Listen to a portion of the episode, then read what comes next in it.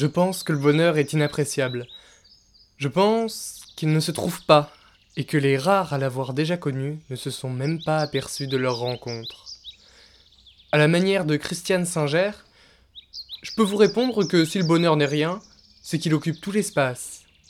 Le bonheur est partout. Il nous entoure et ne doit pas faire l'objet d'une quête quelconque. En fait, à chercher le bonheur, il est possible de trouver une infinité de manières présumées pour l'atteindre. J'ai beaucoup lu, certainement, beaucoup réfléchi aussi sur ces préceptes enseignés, mais pour autant, je ne suis pas plus avancé que vous. Je m'efforce de ne pas rechercher le bonheur et de m'ouvrir au monde en l'oubliant, ce qui ne veut pas dire que je vais l'atteindre. Tout ce que je sais peut-être aujourd'hui, ce sont les quelques écueils à éviter. Par exemple, penser que le bonheur se conquiert comme une bataille se gagne, comme une quête se mène. Il faut aussi se libérer du regard des autres et de l'image que l'on a de soi.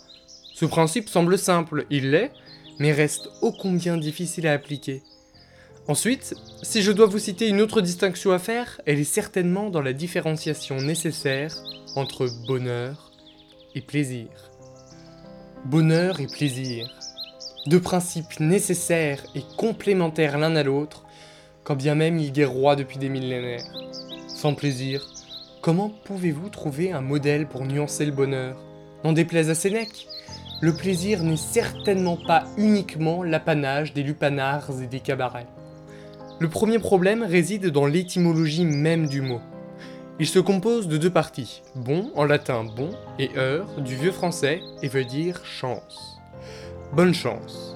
Dès lors, toute recherche du bonheur serait vouée à l'échec, puisqu'il s'agit d'aléatoire, et en même temps, en tant qu'être humain, pouvons-nous nous résigner à laisser un hasard incertain choisir si oui ou non nous le rencontrerons, le bonheur? Les problèmes qui peuvent entraver le bonheur sont nombreux, mais plus que tout, et en deux mots, il y a les autres.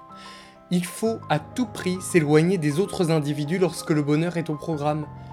Mon conseil pour atteindre le bonheur? Je pourrais vous dire détruisez-le, trouvez une personne heureuse et enlevez-lui le bonheur. Non?